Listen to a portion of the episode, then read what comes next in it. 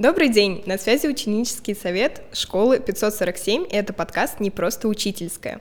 В данном подкасте мы ведем беседы с нашими любимыми учителями о профессии, повседневной жизни и о многом другом. Меня зовут Даниэла, а сегодня наша особенная гостья — яркая и эффектная Саша, педагог-организатор школы. Здравствуйте, Саша. Здравствуйте. Давайте сразу начнем с того, что вас называют феей мероприятий. А почему? Так меня начал называть Иван Белецкий. В первый год школы мы проводили 14 февраля. Я была с крылышками и с волшебной палочкой. И в таком виде я раздавала вместе с Ваней Валентинки.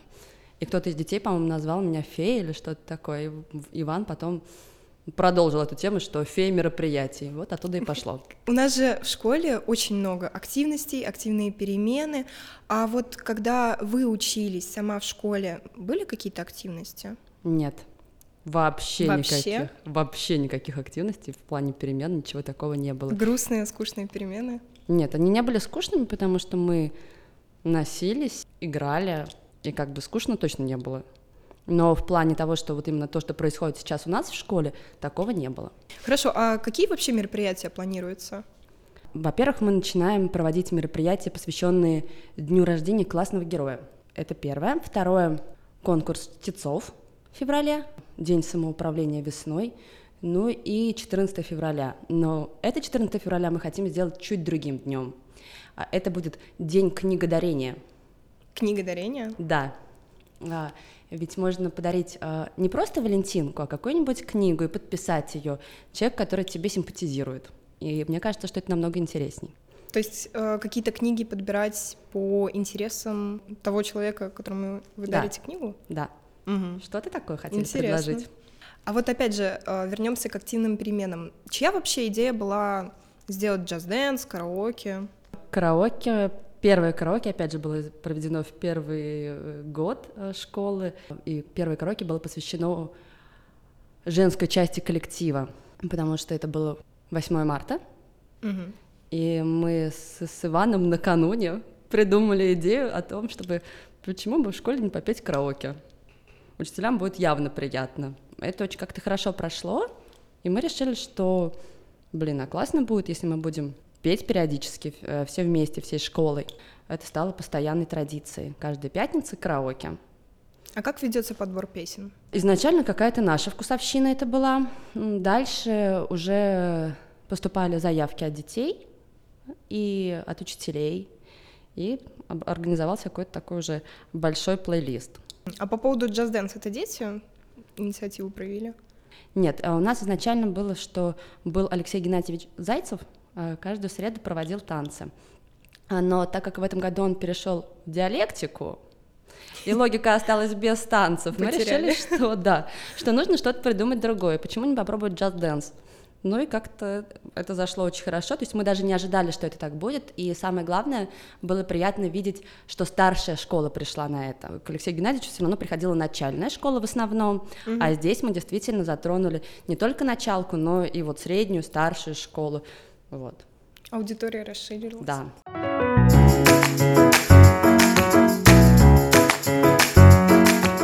А что для вас работа в школе тремя словами? Создание, обучение, счастье. Хороший набор. Это хорошие слова. Не грусть, не печаль, Нет, такого нет, нет. нет, ни нет, у случае. меня действительно не существует какой-то грусти от школы. Нет, у меня бывает грусть, когда происходит какой-нибудь вандализм.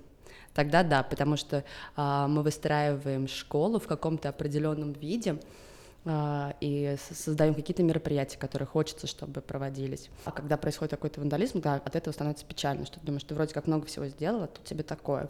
Но на работу я иду каждый день с удовольствием. Поэтому действительно у меня нет какой-то грусти, э, печали или что-то такого.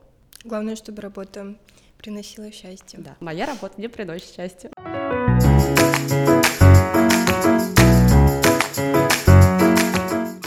Давайте отойдем немного от темы школы. Мы знаем, что вы актриса КИТИС. Да. Расскажите об этом. Расскажите о жизни актрисы. Я недолго была актрисой. Я в 15 лет поступила в ГИТИС. А сложно было поступать? Да.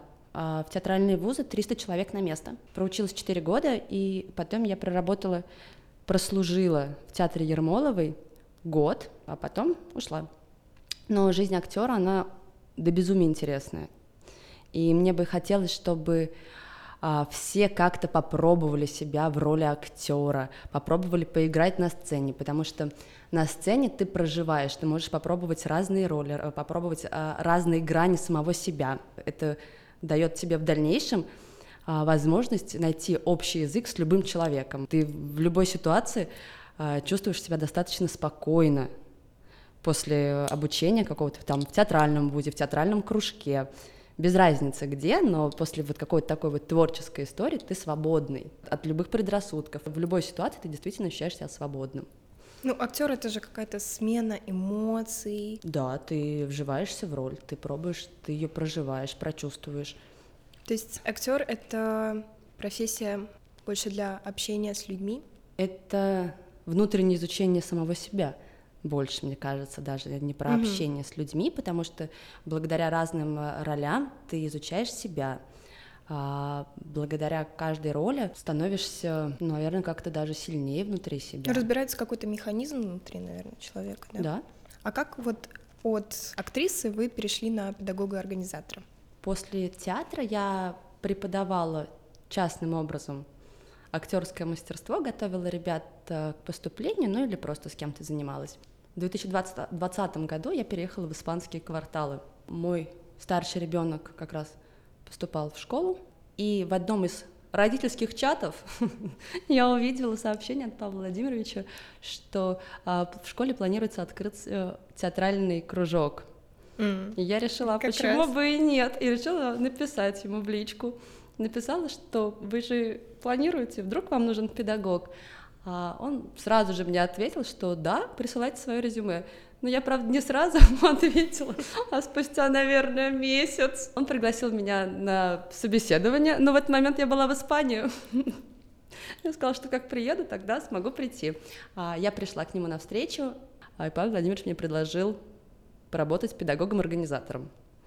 Я подумала, не очень долго, один день, и, в принципе, согласилась. Не месяц? Нет, нет, нет, здесь я была более быстро.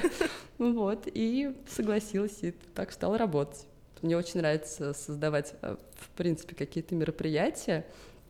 А, до этого я еще э, проводила футбольные турниры, была организатором. То есть у меня все равно каким-то образом было все связано с... С организацией. Да. Вы упомянули Испанию.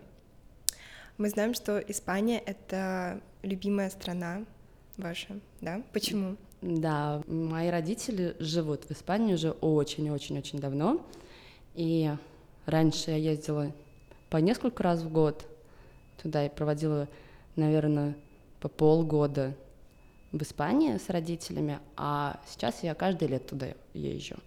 И да, это мое любимое место, потому что, опять же, там мои родители. Ники второй, второй дом, дом, да. да. Да, мы там проводим все свое свое летнее время. И я уже в ожидании лета, чтобы полететь. Каждая область Испании, угу. она отличается друг от друга и отличается архитектурой и архитектурой и менталитетом, а, людьми, общением друг с другом. Везде все по-разному происходит.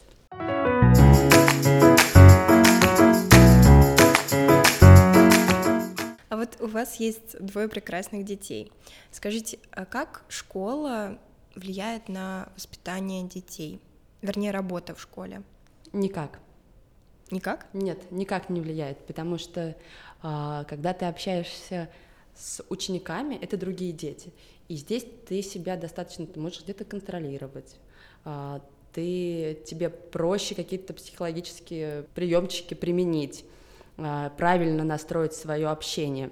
А когда ты общаешься со своим ребенком, то ты зачастую забываешь про это. Допустим, если вдруг старший ребенок что-то сделал плохое, с другим ребенком, не со своим, ты все правильно выстроишь разговор, а со своим нет, от тебя все раз, шорки падают, и все, и ты начинаешь ругаться. Поэтому, ну, не, у, меня, у меня не получается так. Две разные Единственное, стороны. что а, работа в школе помогает а, в плане понимания образовательного процесса, то, как он строится. То есть как обучается ребенок? Да, то, как вообще построена школа, а, то, как там проводятся уроки, то, когда выдаются там домашние задания. И это дает какой-то тебе более облегченный вариант взгляда на то, что происходит там у ребенка в учебе. Но это единственное, что мне как бы помогает. А что вам больше всего нравится в современном образовании? Достаточная свобода для ребенка. Как мне кажется, сейчас намного свободнее ученик ощущает себя в школе, нежели чем в мое время. А свободнее в плане чего? В плане всего своего существования в учебном процессе. В моей школе было все очень-очень строго, и ты не имел какого-то там права на определенный внешний вид, то есть ты должен был быть в, в определенном mm-hmm. виде, ты должен был быть в определенных все время в рамках. Все как под копирку, да, получается. Да, и на уроке ты все время был сосредоточен и сжат, как любой, наверное, там ученик. Иногда тебе хочется где-то чуть подрасслабиться. И современная школа, мне кажется, дает это некое послабление тебе, некую свободу ощущения себя. И для, меня это очень важно.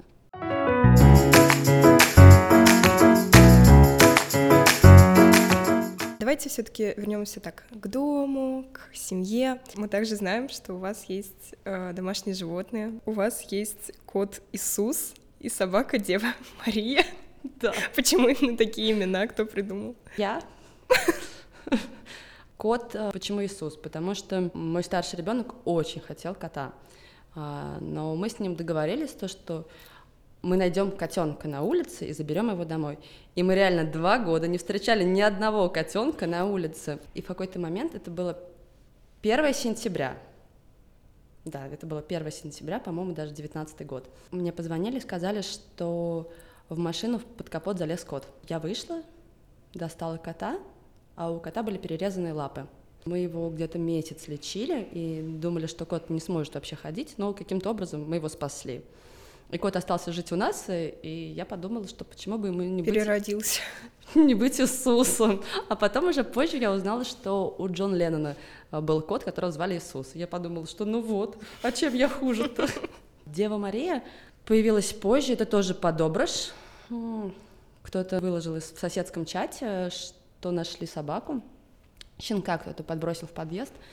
А, и она была такая миленькая, беленькая, с черной, у нее черная маска.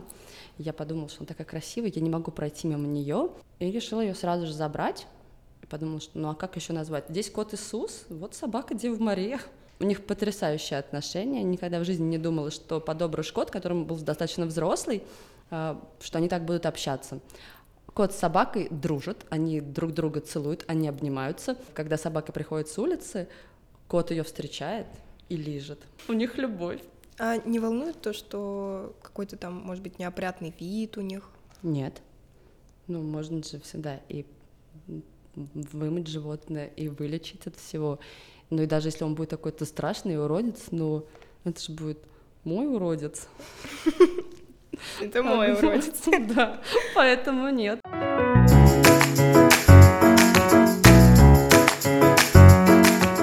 В телеграм-канале 547 Moments, а еще на двери кабинета 177 написано не ивент-агентство. Такая цитата. Это что такое? А, мы не являемся ивент-агентством, мы как бы в школа, поэтому все мероприятия, которые мы проводим, это школьные мероприятия. Ну и как-то вот возникло... А кто-то хотел заказать какие-то мероприятия? Нет, просто какие-то, возможно, были сообщения в каких-то чатах о том, то, что как-то должны по-другому проводиться мероприятия. Вне школы? Нет, наоборот, в школе. Mm. Вот, а мы, а мы как бы школа, мы не можем проводить другого вида мероприятия. Мы проводим так, как мы можем их проводить. Каждый раз, конечно, стараюсь лучше их провести, но все равно. Вот. И отсюда возникло, что не ивент-агентство, но и плюс у нас очень хорошая команда педагогов-организаторов, и мы не ивент-агентство. Скажите, а вот как вы все успеваете? Куча же мероприятий, куча всего доделать надо, куча детей, которые что-то просят там. Во-первых, у нас достаточно большая команда. То есть у нас каждый все равно что-то доделает. И бывает такое, что мы что-то где-то можем упустить, опять же, из-за большого количества задач. Бывает, что мы в ночи работаем, то есть у меня вообще самое удачное время для работы — это ночь. А как по-другому, я даже не представляю, как по-другому. Нету возможности. Есть возможность всегда, если есть желание, опять же. Такой супер важный вопрос. А чем педагоги-организаторы занимаются в 177-м кабинете. Каждый день проходит по-разному. Ну, а, это может быть а, рисование каких-то афиш, а, придумывание э, концепции мероприятия, подготовка материалов к каким-то переменам, прописывание самого мероприятия, что будет, как это. Бывает, э, что мы работаем как в колл-центре, когда, по-моему, день открытых дверей для родителей, и мы приглашали их провести уроки. Угу. Это было большое количество заявок, мы не ожидали. И там действительно мы созванивались с каждым родителем. И когда у тебя в кабинете в 177-м работает сразу три человека, я, а, Иван и Илья, и мы все втроем звоним по разным номерам, и действительно, как в колл-центре, здравствуйте, а, вам звонят из школы 547, вы оставили заявку, вы подтверждаете свое участие? То есть это тоже занимает очень огромное количество времени, потому что тебе нужно со всеми созвониться, составить э, график, кто к какому времени приходит, какие-то списки подготовить. А, но, опять же, каждый божий день это совершенно по-разному проходит. То есть нельзя сказать четко, что так, так, так. Нет. Но Каждое утро начинается обязательно с кофе. Без кофе никак. Традиция. Да. Это кабинет творчества, кабинет идей, и мне кажется, что такое кабинет э, некие расслабления все равно, то есть к нам какие-то учителя приходят, видно, что как они по-другому общаются, приходят дети, что тоже бы, то есть нам всегда очень нравится, когда к нам приходят дети, э, что-то рассказывают нам, либо делятся своими идеями, либо своими переживаниями, и то есть это такой какой-то оазис уголок. комфорта. Да, у нас бывают дни, когда нас просто играть все время музыка. На этом все. С вами был ученический совет школы 547, подкаст «Не просто учительская» и Саша, «Не просто girl». Увидимся в следующих выпусках. thank